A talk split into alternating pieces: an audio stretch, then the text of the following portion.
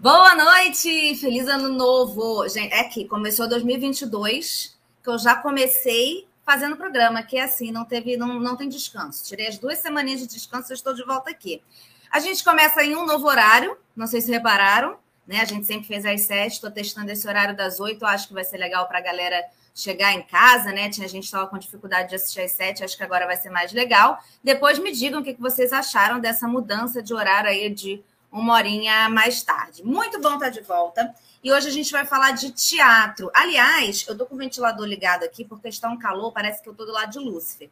Então, se por um acaso estiver muito chiado, vocês me avisam aqui no chat também, por favor, tá? Vou apresentar o nosso convidado já já, mas antes eu quero dar aqueles recadinhos de sempre, né? Nossas redes sociais estão aqui na descrição para quem quiser seguir, acompanhar aí nosso dia a dia.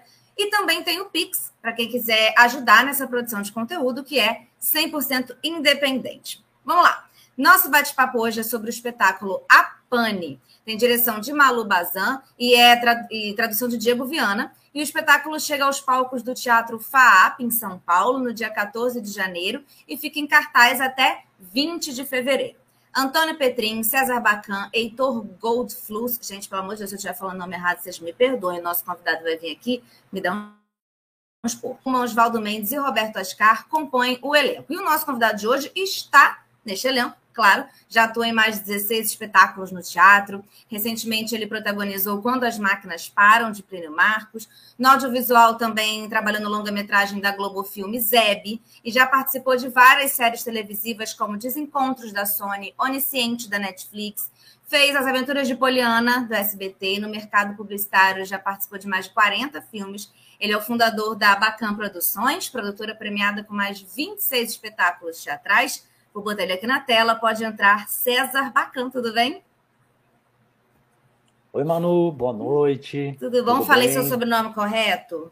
Estou Perfeito. com muito medo de errar Redondinho. o sobrenome das pessoas. E de todos os outros também, viu? Tá de Arrasei. parabéns. Arrasei. Arrasou. Deixa eu te perguntar, César. Conta um pouquinho pra gente, tá fazendo um barulho aqui no meu computador. Conta um pouquinho pra gente do enredo desse espetáculo. Quem for lá no teatro, que, é a pane, assim? O que, que acontece? Vamos lá, deixa eu tomar cuidado para não dar um spoiler. Por favor, né? Olha, é assim, basicamente, aquela historinha, a sinopse, é, no meu caso, o meu personagem, ele é um representante geral, um representante comercial, e o carro dele sofre uma pane num vilarejo, e ele não tem mais para onde ir, não tem como voltar, não tem transporte, e ele tem que dormir, passar a noite nesse vilarejo. E o hotel do vilarejo, ele está lotado, não tem mais, mais vaga para hóspedes. Ele acaba se hospedando na casa de um juiz, um juiz muito legal que o hospeda.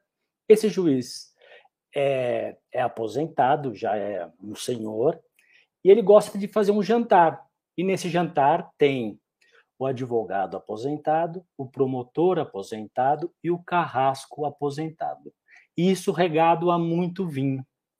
E a brincadeirinha é fazer um jogo uh, de simular, ou melhor, fazer um, um tribunal, com algumas mudanças do, das leis convencionais, mas da maneira deles. E o hóspede, eu, é, sou o réu. E aí começa a brincadeira de fatos e narrativas, possibilidades, e ele vai bebendo, aí ele começa a contar coisas a mais, outras coisas vão sendo criadas, enfim, é uma belíssima comédia em cima dessa questão da justiça e das possibilidades narrativas, no caso do promotor, no caso do advogado e do próprio réu também, né? Ele vai pode criar suas narrativas. Eu acho que é, é um tema bem bem atual para os tempos atuais, né, que estamos vivendo no país. Então, coisa de pós-verdade, fake news, é, todo mundo é o seu juiz hoje, né, nas redes sociais. Então, muito pertinente, eu gosto muito. Muito bom. E olha só, César, eu tenho aqui no programa, eu gosto de ir na é, quase uma terapia, né? Que eu vou perguntando para a vida da pessoa. Aí eu queria saber um pouco o que é o seu passado, né? Um pouco assim, o, o pequeno César e tal, como que você virou ator, né? Como você chegou na carreira de ator? Boa pergunta, vamos lá, tentarei. É, olha, eu, quando era pequeno, né? Estava na, na, escola, primário, ginásio, né? Na minha época chamava de ginásio ainda. Eu fazia o teatro dentro da educação artística, né? Que era a matéria eh, de, da escola. E também era um pouco o bagunceiro, o palhação da turma. E também nos finais de semana, quando eu era menorzinho, eu cheguei a participar do teatro na igreja. Fiz teatro uh, na missa das 10 das crianças, na hora do evangelho lá, eu entrava e fazia um pouco do teatro. E isso ficou, virei, né, chegou a adolescência, futebol, uh, bagunças, enfim. Vim para São Paulo, morava no interior, e nunca mais, assim, isso me veio à cabeça de fazer teatro. Fui algumas vezes, assistia mais ao cinema, eh, não ia muito ao teatro, tanto é que na minha cidade, no interior, não tinha teatro, né? Mas aqui em São Paulo, depois, fui fazer, vim para cá, na verdade, fazer faculdade de administração. Eu morava em Montemor, interior de São Paulo, e sim, isso morreu assim, não tinha, não tinha essa ideia de, de, de, fazer teatro, de ser ator e tudo mais. Eu nem tinha consciência, isso nunca passou pela minha cabeça, é conscientemente, né? Dizendo. É, no finalzinho da administração que começou, eu fiz um espetáculo Uh, e aí começou a mexer um pouco com isso. Eu conversei com uma amiga, falou: olha, por que você não faz um curso e tal? Aí no finalzinho da faculdade de administração, eu já estava trabalhando, tinha projetos na área e tal. Inventei de fazer o curso. Na primeira aula eu saí e falei: caramba, e agora? É isso que eu quero fazer da vida. Meu pai vai me matar, minha mãe, estou aqui em São Paulo. Isso que eu ia falar, já... tua família, surtos? surtos, assim, não, até eu falar, eu acho que demorou um bom tempo, assim, não sei ao certo quando foi que eu falei para eles dessa, dessa mudança, dessa possibilidade de, de seguir uma nova profissão, novos estudos. Mas foi isso, foi um clique, isso eu tinha o que, em torno de uns 23 para 24 anos já, é, e aí eu fiquei nesse dilema todo, né, viver disso, tem que estudar, tem que mudar todo um plano de, de vida e tudo mais. E aí, aos pouquinhos, eu fui me aproximando, eu vi que não tinha como escapar. É um... Dizem que quando o bichinho pica, né, é... você não escapa mais disso. E comecei a ir me enfiando um pouco na área, né, procurando informações, é... por exemplo, dicas de cursos, de que fazer. E nisso, eu, por sorte, eu praticava yoga com o filho do Zé Carlos Machado, que era ator do Grupo Tapa. O Zé Carlos Machado, do Grupo Tapa, super tradicional aqui de São Paulo, né? original do Rio de Janeiro. Aí eu fui parar no grupo de estudos do Tapa, e foi aí que assim que me deu uma assim, um porto assim para poder fazer essa transição. Em paralelo, como eu tinha administração, eu também fui me enfiando na questão da produção, que foi uma, um belo casamento aí para mim, para em termos de estratégia de, de carreira mesmo, né, de poder ir casando a administração que eu já tinha feito, já tinha uma formação. Então eu sabia fazer uma planilha no Excel, falei, pô, esse cara é, é, já é diferenciado. e aí foi, foi por aí. Estamos até agora. Né? Muito bom. E estava numa cidade que ajuda um pouco, né? O, assim, São Paulo me parece ser uma cidade em que esse cenário cultural é muito efervescente. Para você tentar ser ator, já estava num, meio caminho andado do que se você tivesse, inclusive, em outras grandes cidades, outras capitais, não? Olha, eu acredito que sim. Eu acredito, pelo menos com, com o contato que eu tenho das pessoas de outras capitais que, que vieram para São Paulo, você acaba. É, esse nosso meio no Brasil é um pouco o eixo Rio-São Paulo, é, com algumas exceções, né? Que você tem Curitiba, alguns, alguns movimentos mais fortes, você tem Belo Horizonte, mas são, são mais pontuais, né? E pensando em termos de é uma palavra ruim, mercado, né, de trabalho, enfim, mas, mas é, é, fato. Você tem um mercado que funciona. No caso, por exemplo, eu também tive a publicidade que, que me deu uma boa uma boa condição, uma recepção, bons trabalhos, né? Então você está ali também financeiramente te dá uma possibilidade, um retorno. Acho que é por aí. Sim, sim. E como que o espetáculo A Pane apareceu na sua vida? Então, a Pane, eu não eu conhecia o do Remar, né, o autor, eu conhecia ele da da Velha Senhora, a Visita da Velha Senhora, que é um, que é um clássico, até tem na coleção, aquela coleção antiga de, dos clássicos, né? Faz parte do Remar. Eu tenho aqui na, na, na, na prateleira, aqui na estante. E, e, tinha visto uh, do Remar, eu tinha visto a Denise Fraga fazendo a visita da velha senhora. Era só isso que eu conhecia do autor. E um amigo meu que é advogado, uma década mais novo, que, tá, que foi picado pelo bichinho também e queria ser ator, estava me procurando. A gente começou a pensar em projetos, parceria, ele me procurou. Nós estudamos um, um, um a dois semestres de cinema na, na FAAP juntos, e foi aí que a gente se aproximou. Ele me apresentou o conto.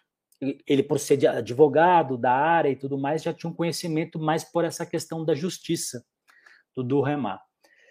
E eu falei, cara, bárbaro isso, hein? Muito legal. Adoramos. E estava bem naquela loucura de lava-jato e segunda instância, foro privilegiado. Então eu falei, poxa, tá, tá muito atual. Esse, sempre é atual a questão da justiça, né? História do, do mundo, né? Mas naquele momento em si político do Brasil, eu acho que era um texto que muito pertinente, muito apropriado para o momento.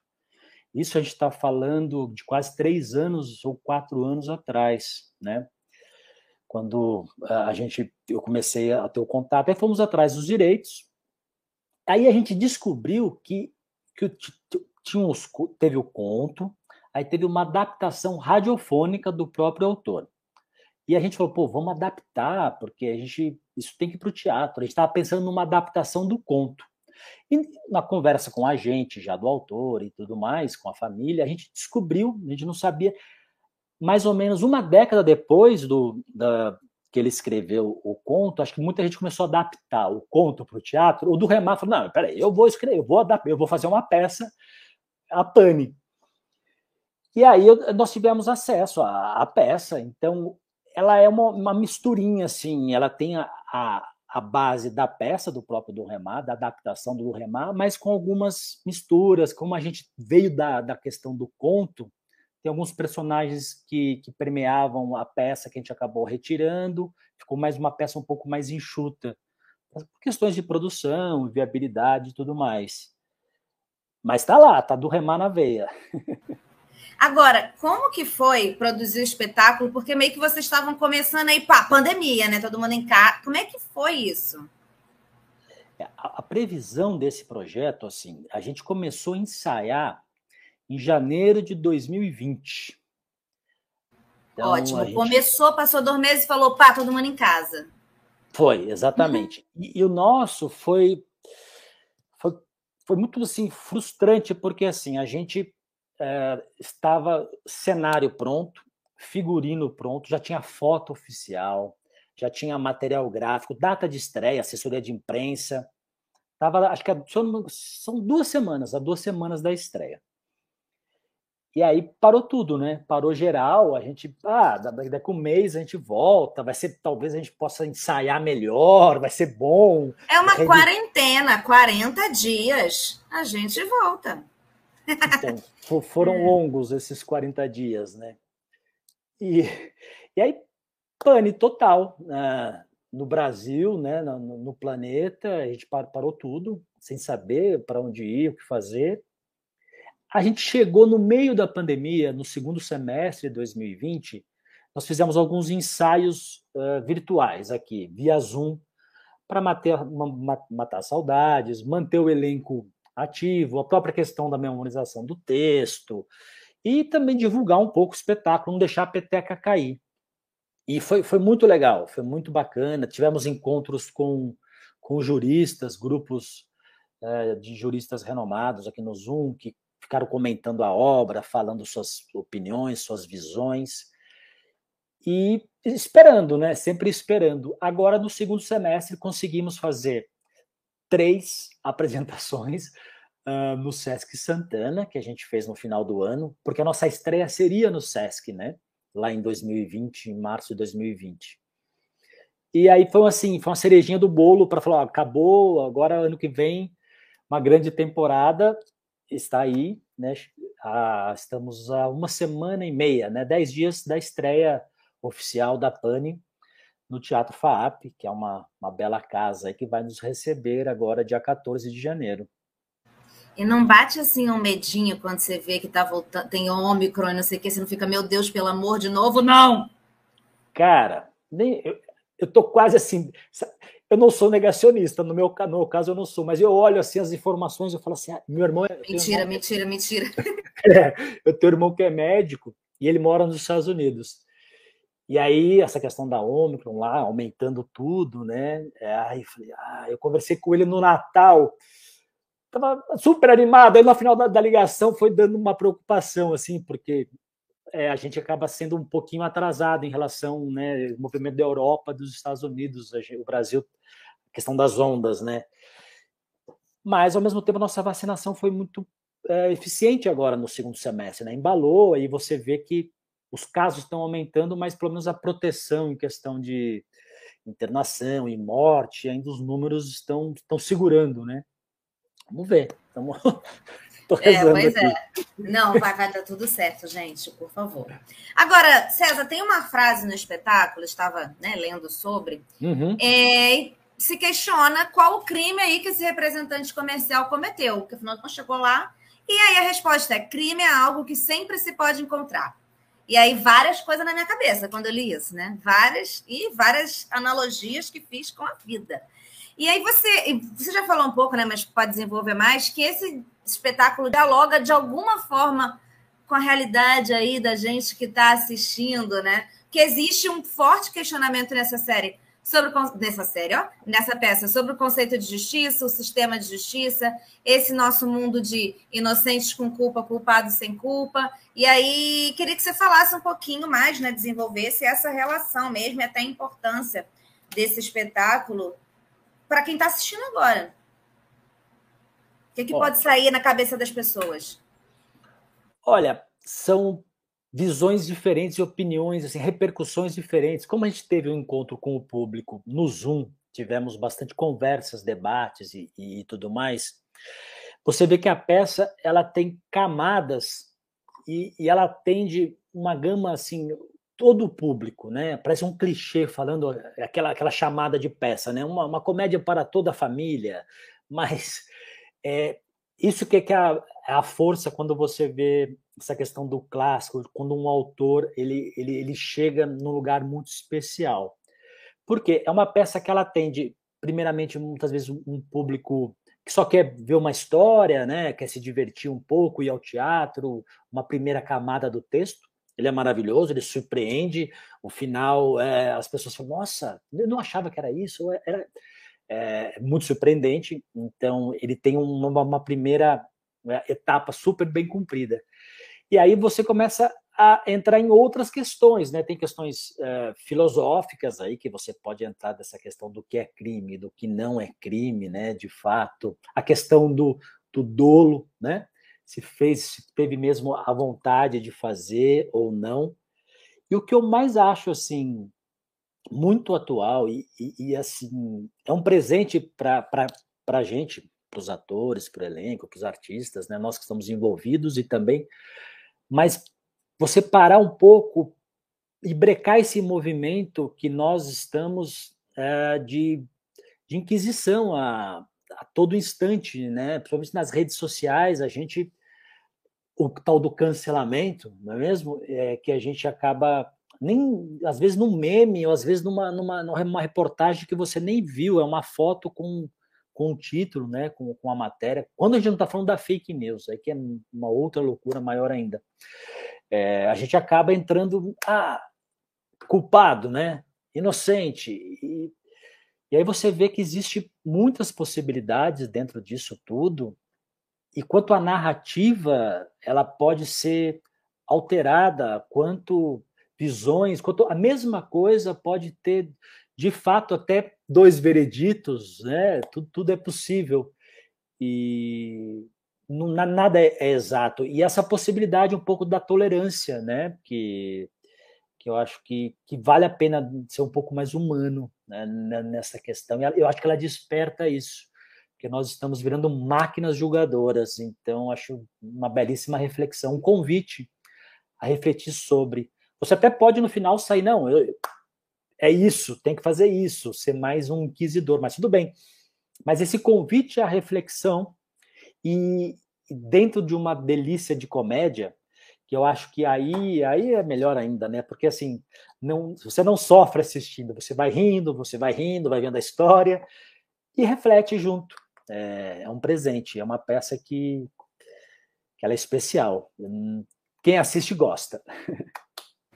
Eu acho muito legal isso que, que as dramaturgias têm, né? Fazer, seja série, seja filme, seja, enfim, teatro, que é diferente de você estar tá só na rede social, você está vendo só aquilo, ou você está num, mesmo não, não, seja até num julgamento assistindo, não que eu já tenha ido, mas você vê, você conhece aquela pessoa que está sendo julgada muitas vezes, né? Quando você está vendo nessas histórias. E aí, isso te. Seja, a pessoa pode ser assim, terrível ou inocente, não fazendo julgamento da pessoa, mas você percebe o humano que existe por trás daquela, daquela, daquilo que a gente está vendo muitas vezes num post da rede social, né?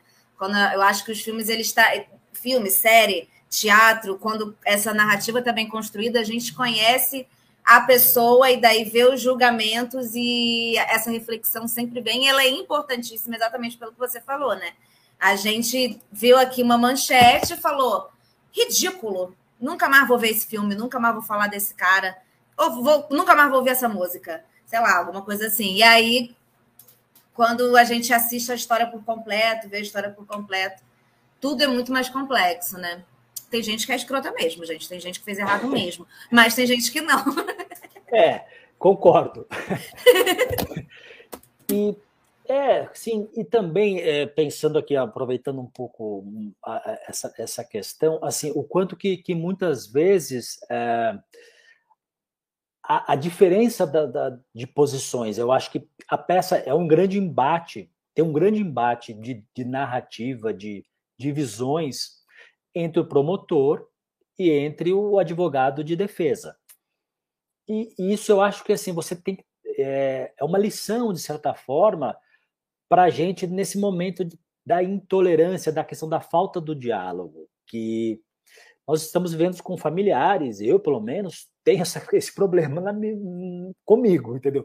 Familiares, amigos, grupo do WhatsApp, pela questão política e quanto que assim não tem mais assim, é quase por figurinhas só agora, né? As, as, as conversas e eu acho que esse ponto de você estender, esticar a corda de uma conversa no sentido de uma dialética, de um embate de forma racional, dentro do argumento, dentro da responsabilidade, até isso é, é, é a base da política, né? A política ela vem para evitar a guerra, né? São, dois, são os lados que estão opostos, para não guerrearem, eles vão para o embate político de ideias e questão da democracia, apoios, e esse, esse é o trabalho. Mas é que eu acho que a gente está no nível do, da torcida, né? A questão dessa discussão. Em, outras, em, todas as áreas, mas isso está muito é, latente no Brasil, né? Você tem que estar tá sempre é aquela a festa a festa do boi, né? Ou você está na turma do vermelho, na turma do azul, não é isso? E, e aí, fica essa loucura, você já tem que atacar e não, não ouve. Então, é mais um convite muito interessante, porque ela não tem um lado, ela não tem uma ideologia, ela está fazendo um convite ao conversar, ao, as posições diferentes, julgamentos diferentes dialogarem e como existem outras posições e vamos conversar sobre. Você falou isso da democracia, a gente está falando de rede social. É, a democracia ela pressupõe realmente essa, esse embate de ideias, né? Faz parte de, de uma ideia de democracia em que as ideias. É, você tem essas discussões realmente. E a gente vive em rede social e quando está em bolha, que é um questionamento que a gente faz, enfim, quando está estudando redes sociais, se rede social é democrática. Porque assim, tá, beleza, todo mundo posta, mas você pode só ver o que você quer ver. E aí, isso é democracia? Isso não é, né? Essa, a democracia pressupõe esse embate de ideia. Então, acho que a peça trazer essa reflexão é importantíssima, assim, é necessária. Enfim, estou viajando aqui, tá? A gente está conversando, eu estou claro, a viagem. Claro, mas, é, mas é, é, exatamente eu acho que é, é um, acredito que eu, um dos, dos fatores, um dos, dos combustíveis dessa dessas oposições, né? Desse, dessa, dessa polaridade que a gente está vivendo, porque você só está recebendo mais do mesmo daquilo que você já começou a concordar um pouquinho. Aí parece que o mundo é todo é isso, e quem está falando diferente é que você está doido, né, gente? Porque o mundo todo está concordando comigo. Mas é aquele mundinho ali, né?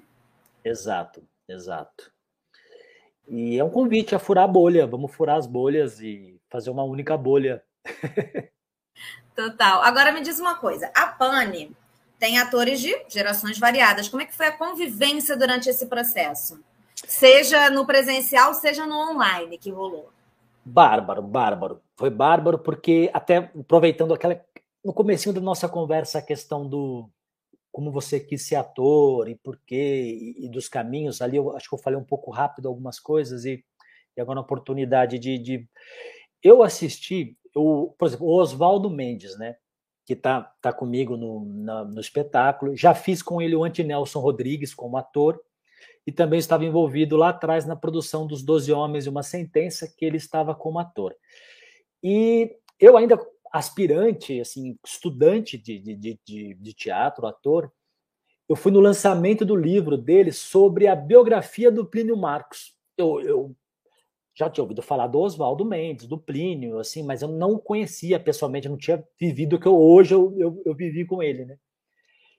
E aí fui lá, comprei o livro, pedi uma dedicatória na, na, na contracapa, bonitinho. Ele fez, obrigado em apresentar o Plínio Marcos. E nesse dia, o Petrim também estava citando peças do Plínio, trechos da peça do Plínio. Eh, se não me engano, acho que era Balada de um Palhaço, é, alguns trechos. E eu, e eu vi o Petrim, assim, já tinha é, visto o Petrim na TV, mas não tinha ainda visto o Petrim no teatro e vi o Petrinho na minha frente, assim. Falei, caraca, que ator, velho. Falei, pô, cara é bom, hein? Aí, bárbaro, né? Foi um dia assim, de, eu encontrei esses dois, assim. E aí se passaram 12 anos, acho, e a vida me, me presentei, assim. Ou seja, desejei, assim, né? Ali naquele momento, ser como eles ou estar com eles. E, e aí esse presente chegou em 2020 é, e é uma peça deliciosa, porque eu, eu, é uma peça que outra riqueza dela também, ela não tem o protagonista, ó, no meu ponto de vista. Eu acho que ela tem é, é, é, o embate dos, dos personagens ali, cada um tem o seu momento na peça de protagonismo, depois de coadjuvante. É uma peça de grupo mesmo, assim, que tá todo mundo em cena o tempo todo, conversando, dialogando, trocando ideias e essa diferença de, de geração, que aí, aí todo dia se aprende um pouco de, de história do teatro, os causos, uh, os, os, os, erros, né? Eu acho, adoro ouvir essa parte também das coisas que deram errada lá atrás, aí você fala, ah, você vai ouvindo, entendeu? É, é fantástico. E como eles são profissionais, assim, na questão de, de, postura, de buscar o melhor, de, de cobrar, de ensinar e, e, de compartilhar também numa boa, você sendo mais novo, no caso dessa peça, eu sou o produtor também, né? É, e acabou quase formando. Na, na verdade, hoje somos quase um grupo, porque não, não é um grupo, né? É uma, é uma peça uh, da, de, de, produção, né? De, de produtor independente. E a gente, por conta da pandemia, desse convívio todo via Zoom, assim, parece que é uma trupe, assim. A gente quer, quer viajar, a gente faz planos de viagens e super afim de cair na estrada em 2021, se tudo der certo, vamos lá. 2022, gente. 2022. 2022. O ano virou. Mim, é do... eu tô lá em 2020 ainda. Tô lá em 2020 eu... porque, porque não sabe, tô presa. Eu acho que eu escrevi é. umas coisas erradas hoje. Eu preciso rever depois umas declarações que eu fiz aqui. Acho que eu coloquei o cabeçalho, o rodapé ali, São Paulo. Ah, não, 21, é uma loucura, uma loucura, uma loucura. Não, mas eu quero que vocês rodem sim. Por quê? Porque estou aqui no Rio de Janeiro e queria assistir e não poderia estar em São Paulo para assistir. E aí você aí. está falando e eu quero ir e não vou conseguir ir. Então, assim, venham para o Rio. Já já já estou com ingresso comprado para assistir. Pô, que delícia, seria uma delícia fazendo né? Ai, nossa, bom vai demais. ser muito bom se vocês puderem vir. Que eu sei Sim. que é difícil também, né? Conseguir viajar com teatro. Teatro é uma luta, né, gente? Vamos combinar que Todo mundo que faz teatro são grandes guerreiros, porque tá no palco, conseguir segurar o espetáculo, é, o tempo, o, ah, enfim. Eu sei que fazer teatro é uma luta. Sim, de fato, de fato é. E, e, e, esse projeto, assim, ele tem uma a questão de uma, de uma resistência, porque nós tínhamos no início né, um edital, um ganho de um edital que, que subsidiava a, a produção, depois parou, acabou, né? Enfim, tivemos que fazer algumas adaptações. Uh, e a gente fez no SESC, que foi a, a, um grande apoiador, realizador dessa primeira etapa do projeto, que possibilitou ficar de pé essa peça até aqui, né? E agora a gente está indo para a FAAP né, sem patrocínio, não, não, não tem patrocinador, é, que foi uma coisa muito legal, um incentivo da, da velha guarda. Você tem que fazer por bilheteria também, acredita, vamos lá. E aí a gente moveu mundos e fundos, um caixinha ali, vamos, vamos ver, vamos lá, vamos, estamos anunciando a peça de uma forma muito bacana e esperando e contando com o público, né? A gente quer, quer ver as pessoas lá, quer, quer que as pessoas assistam, vão ter debates também, a gente quer ter umas ideias de já não está super definido ainda que dias serão, mas assim estabelecer um pouco o debate sobre que olhar será? Então, assim, vai ter o dia dos juristas, então vai ser chamar dois ou três juristas para falarem um pouco sobre a peça, sobre o autor, nessa questão do olhar mais jurídico. E aí vamos trazer mais o pessoal do teatro, depois um pessoal também de filosofia, psicanálise, enfim, trazer, tentar abrir as, as possibilidades de discussões uh, do, do, espetáculo, que eu acho que, que cabe e é muito pede para esse momento de que estamos passando e chegando até então. Muito bom, eu estou com muita saudade de ir ao teatro. Acho eu não, não fui ainda desde que começou a pandemia. Estou com muita saudade. Sandro pois Toledo é. mandou uma pergunta, desculpa te interromper. Imagina.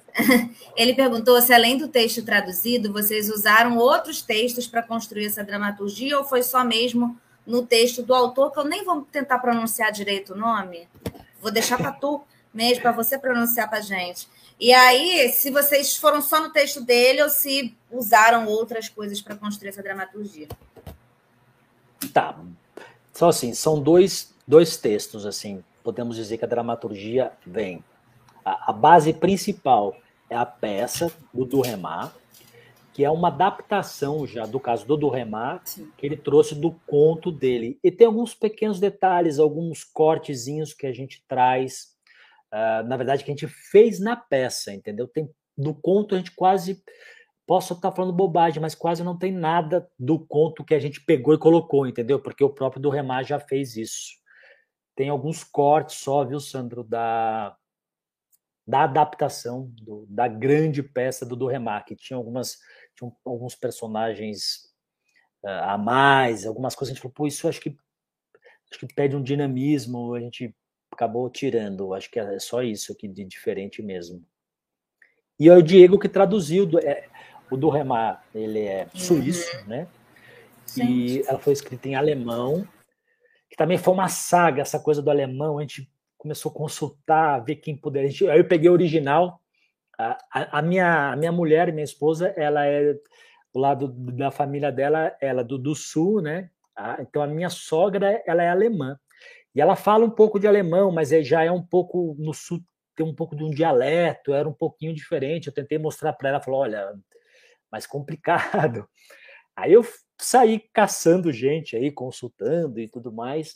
E por sorte, uma amiga nossa atriz, a Nicole Corderi é casada com o Diego Viana, que, que fala alemão, super jornalista, intelectual, preparadíssimo para essa, essa missão, e é amigo, super amigo da Malu, a Nicole, que é a diretora, então juntou um pouco essa turminha toda aí, e Oswaldo também, que além de ator, é dramaturgo, jornalista, tradutor, enfim, adaptador adaptação. Então, eles foram um pouco a várias mãos aí tratando o texto até chegar nisso. Tem muita gente boa para ajudar nesse texto, né? Muito bom, muito bom. É. É... A gente vai para os nossos quadros agora e daqui a pouco a gente volta a falar da peça para a tá gente, tá enfim, dar serviço, você convidar todo mundo e tudo mais. Os nossos quadros, vocês que assistem sempre já sabem, a gente tem dois quadros aqui. A gente vai para o primeiro, em que a gente vai falar de uma notícia da última semana que tenha marcado. Quer começar você? Quero, posso. Diga. Diga. Olha, eu achei muito maluco uma história de. de é, se eu estiver falando errado, você me fala. Metaverso. Aí, aí na semana passada eu li se casamento no metaverso valia. Falei, cara, eu não sabia direito o que era metaverso. Aí depois pensar sobre se o casamento vale ou não. Falei, ai, ai, ai. Falei, não, não faço ideia assim do, do que seja. É... As pessoas estão comprando terreno no metaverso. Então, era essa a segunda, ah, é a continuação dessa semana. Eu, aí, eu, falei, de repente eu vi, falei, cara, peraí, terreno. Aí tem gente comprando terreno para construir uma empresa no, lá. Aí eu falei, meu, eu, eu não estou conseguindo acompanhar, mas eu vou, eu vou me esforçar para isso tudo. Não, gente, é muito doido. Tem terreno nem na vida real aqui para mim, gente. Quem gerar no metaverso. É. Eu acho que é muito dinheiro que a pessoa tem para gastar, eu acho. Para estar tá comprando de, é, terreno no metaverso. Está sobrando. Tempo tá sobrando também para investir nisso. Mas ao mesmo tempo eu falei, cara, que nem, eu falei, eu ouvi isso, falei, ah, não é possível, as pessoas não, não, não, vão, não vão se entregar a isso, acho que isso não vai não vai andar para frente, é só um. Mas aí eu lembro que, assim, sei lá quantos anos atrás, uma década, não sei, quando eu vi aquela, ou, aquela coisa de site de relacionamento, de conhecer. Aí você vê que bombou hoje o Tinder e um monte de aplicativos. Nem sei se eu podia falar a palavra Tinder aqui, fazer um merchan, né? Enfim. É, os, os aplicativos de encontro, né? As redes sociais, propriamente. Então, assim, essas apostas né, do, que, do que vai vingar, do que não vai vingar, assim, aí, aí eu confesso que eu, que eu já errei bastante com algumas, falar, ah, isso não. Isso é verdade. Eu fico me perguntando se eu não estou sendo muito conservadora. Será que já atingi a idade de quem não consegue mais ver as novidades do mundo? Mas, gente, eu estava querendo na vida real primeiro, entendeu? Na vida, na vida real eu ia estar tá satisfeita primeiro. Se eu já tivesse aqui, quem sabe vou aqui trabalhar com essa coisa mais jovem, mas infelizmente no momento não está. Claro. Estou achando estranho ainda, estou achando estranho. é, estranho. e pensando tantas questões para resolver físicas ainda, né? Básicas, no caso de um país como o Brasil. Gente, pois é, a gente tá, as pessoas estão passando fome, gente. A gente tem problemas mais sérios. Eu, eu, fico meio assim também. É. Bom, a notícia que eu separei aqui foi que acabou de sair, né? Do Carnaval do Rio, foi cancelado agora ah, é? há pouco. E eu acho que, no fim das contas, acaba sendo um bom caminho. Enfim, eles têm, eu estou aqui falando eu enquanto eu, que eles têm cientistas para dizer o que, que eles têm que fazer. Eu estou aqui dizendo eu enquanto eu, que não sou cientista. Mas eu acho que é um caminho assim, principalmente partindo do pressuposto que São Paulo e Salvador, por exemplo, são cidades que se não cancelaram estão na iminência. O Rio de Janeiro ia acabar recebendo toda essa, essa demanda, né? Então, assim, eu acho que, no fim das contas, é uma decisão positiva, né? Só que é aquilo, né? Claro que pensa, quando a gente pensa, por exemplo, carnaval na Sapucaí vai ter, provavelmente festa particular vai ter, com o argumento de que é possível você controlar a entrada. Então, assim, você, da mesma forma que o Réveillon, você fecha a festa da população em geral. Quem tem dinheiro continua tendo festa, a população em geral não vai ter festa. Então, até eles estavam falando agora na televisão isso, né? O Eduardo Paes, prefeito do Rio, estava dando entrevista com essa ideia de pegar alguns lugares fechados, tipo Parque Olímpico, e fazer com entrada gratuita, mas tendo controle de vacinação. Eu acho tudo muito doido. Eu não tenho nenhuma opinião para dar, porque eu não sou cientista. Assim, é mais ou menos isso. Me parece coerente diante de aumento de gripe, aumento de coronavírus e carnaval. Ninguém vai usar máscara, não tem distanciamento, todo mundo se pegando, beijando na boca, se agarrando, compartilhando suor e latinha de cerveja não tem, entendeu? Ali você não vai ter nenhum controle realmente. Então, assim, me parece coerente, mas eu sempre penso nisso, né? De quando a gente vai, não vai ter festa, mas não vai ter festa para quem? Né? Porque quem tem dinheiro vai pagar festa particular e vai continuar fazendo festa, assim, né? Porque isso não foi proibido. Enfim, reflexões e viagens que fiz, baseado nessa reportagem que saiu agora, uma decisão que saiu agora no final da tarde. Estava vendo aqui na TV. Outro quadro que temos é, é de de dica, né? Se você tem uma, duas dicas aí para dar para os nossos espectadores. Pode ser um filme, uma série, um livro, um perfil no Instagram, alguma coisa que você acha que a galera devia conhecer. Legal. Olha, é o primeiro filme que eu assisti esse ano. Uh, eu acho que vale, vale a dica, porque ele acho que ele foi muito feliz assim e ele ele vai num lugar assim que eu, que eu gosto que você vai assistindo até hora que você ri você fala mas será que é para rir não é para rir e você fala hum, é. eu gostei muito do não olhe para cima que está no Netflix um baita elenco Leonardo DiCaprio é, bacana pra caramba Kate Blanche Meryl Streep tá top né tá demais tá muito bom e faz é, grandes analogias né, com, com, esse tempo nosso, que, que tem hora que você fala assim, ah, isso está exagerado, mas aí você fala, hum, a realidade está um pouquinho mais. é, e aí você, você, você, fala que loucura que a gente é, chegou né, né, com essa questão. A gente fica meio constrangido de rir, né? Tipo, é para rir, mas, mas eu fico constrangida. Foi assim Exato. que eu fiquei. Exato. E eu acho que novamente a questão do furar a bolha, como, como é bacana por meio de uma arte, do entretenimento, né? Você trazer uma reflexão, trazer um novo olhar, poder é, entender o outro, né? As posições diferentes e tá muito, foi muito feliz o filme. É, acho que dá para você fazer analogias com questões de da própria pandemia, claro, mas também com questões do, do aquecimento, da mudança, mudanças climáticas, do aquecimento, se fala essa questão da ciência, e dos interesses financeiros contra a, a ciência e o que é melhor para todos do coletivo, é, acho bárbaro. E rindo, e rindo, assim, um pouco, assim, não dá para rir, não é para dar gargalhada, mas tem hora que você fala assim, aí você se ri de si, né? A gente está rindo de nós mesmos.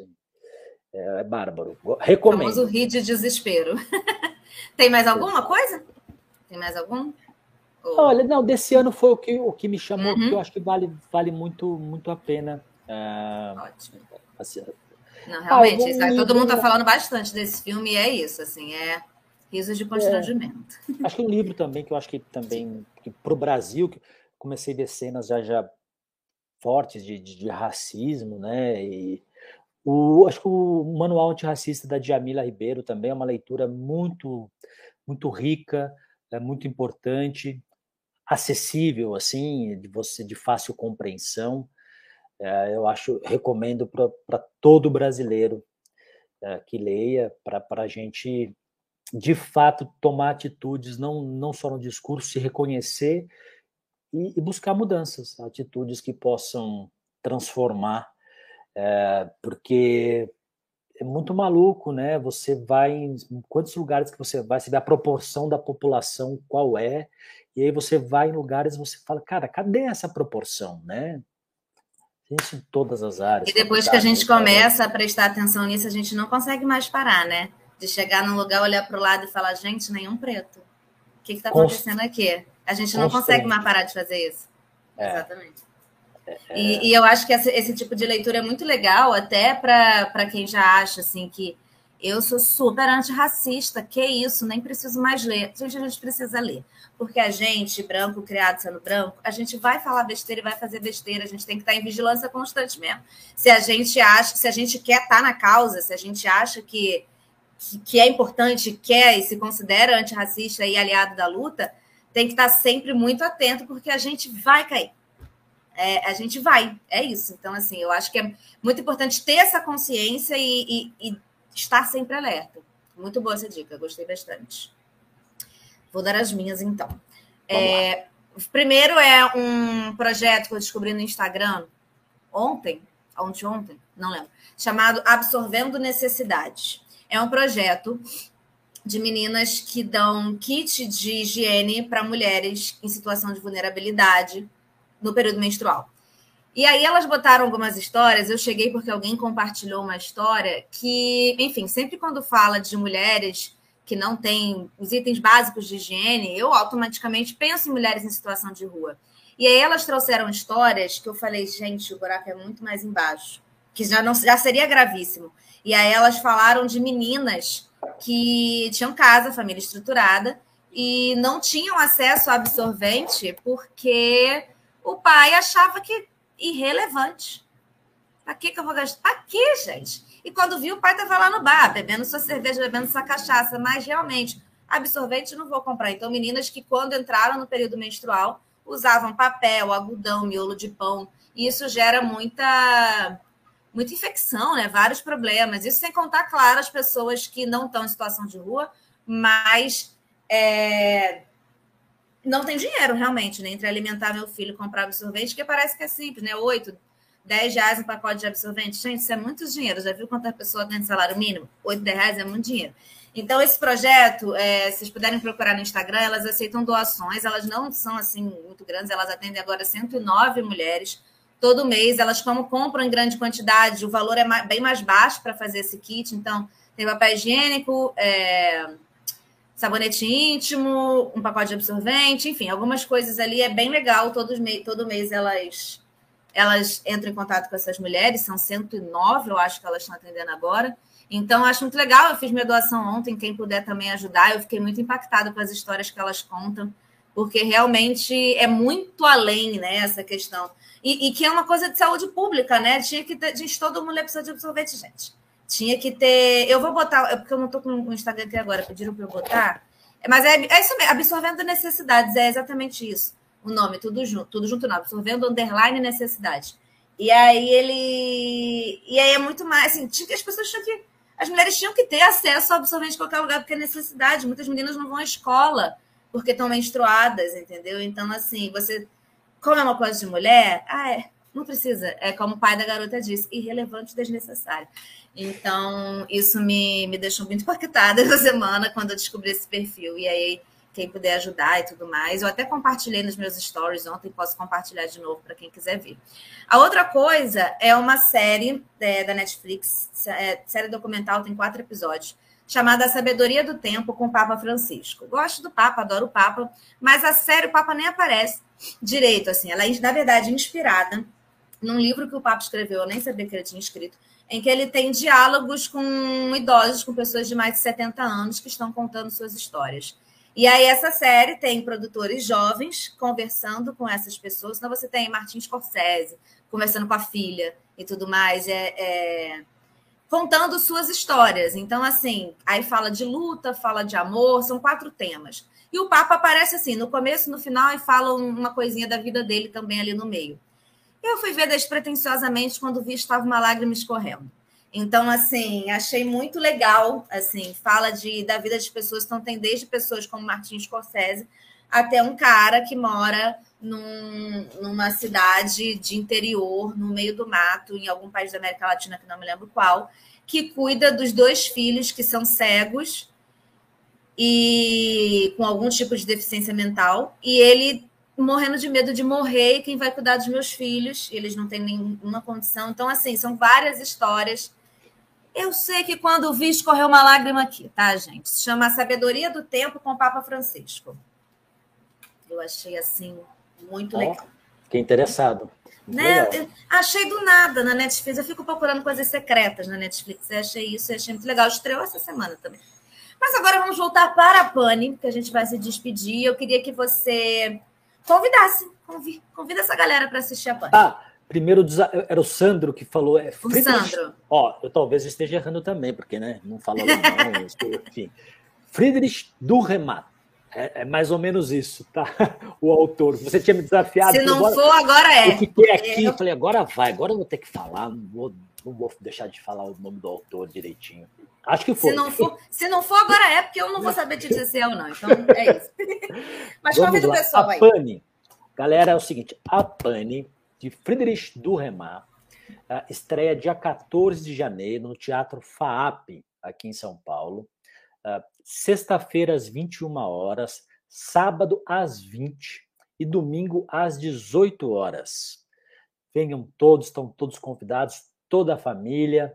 Trago da direita, trago da esquerda, trago terceira via, trago de centro, traga quem você quiser, tá bom? Todos bem-vindos, por favor. Muito bom. Tô aqui, o endereço do Teatro FAP, caso você não saiba, mas acho que você que vai ao teatro vai saber. Rua Lagoas 903, no bairro de Gianópolis, estamos falando de São Paulo aqui. É, classificação 14 anos e o resto das informações César já nos deu. Né? Ótimo. Direção de Malu Bazan, que está aqui também, essa informação. Estou passando para todos. Acho que é isso. Temos, temos um programa. Esse programa temos. vai ficar aqui para quem quiser assistir, então você pode compartilhar para quem não pôde estar tá aqui agora. Compartilha para as amizades, para todo mundo. E um Legal. dia, um dia prometo, aí já não vou te prometer quando, mas em breve, vou botar lá nas plataformas de áudio também para quem quiser ouvir em formatos é, podcast. Mas aí ah, eu não vou te dizer que eu vou fazer isso amanhã, porque eu não posso te garantir isso. Mas ele estará lá. Mas Sim. esse aqui vai, já está lá agora, esse programa no YouTube, é só mandar o link para todos. Muito obrigada, César. Fiquei muito, eu, muito feliz em te Manu, conhecer, esse bate-papo. Foi uma delícia. Eu agradeço a atenção, a oportunidade, a iniciativa, o trabalho aí. E ou você vem para São Paulo, sim, mas a gente, a gente vai para o Rio. Espera a gente aí que a gente vai para aí, tá bom? Muito bom. E é isso, a gente está de volta semana que vem, terça-feira, nesse novo horário, 8 da noite. Lembrando que aqui na descrição tem as nossas redes sociais, né? Vou ver se compartilho de novo o Instagram do Absorvendo Necessidades lá. E tem também o Pix, caso vocês queiram ajudar nessa produção de conteúdo aqui, 100% independente, eu comigo mesma. Então, se quiserem ajudar, será muito bem-vindo. Agora, César, a gente dá um sorriso, porque eu vou encerrar a transmissão para a gente não encerrar feio. Então, você dá tá um bom. sorriso aí, faz uma cara de galã, não sei, como você preferir. E aí eu vou encerrar aqui. Encerrando. Sorriso, bem bonito.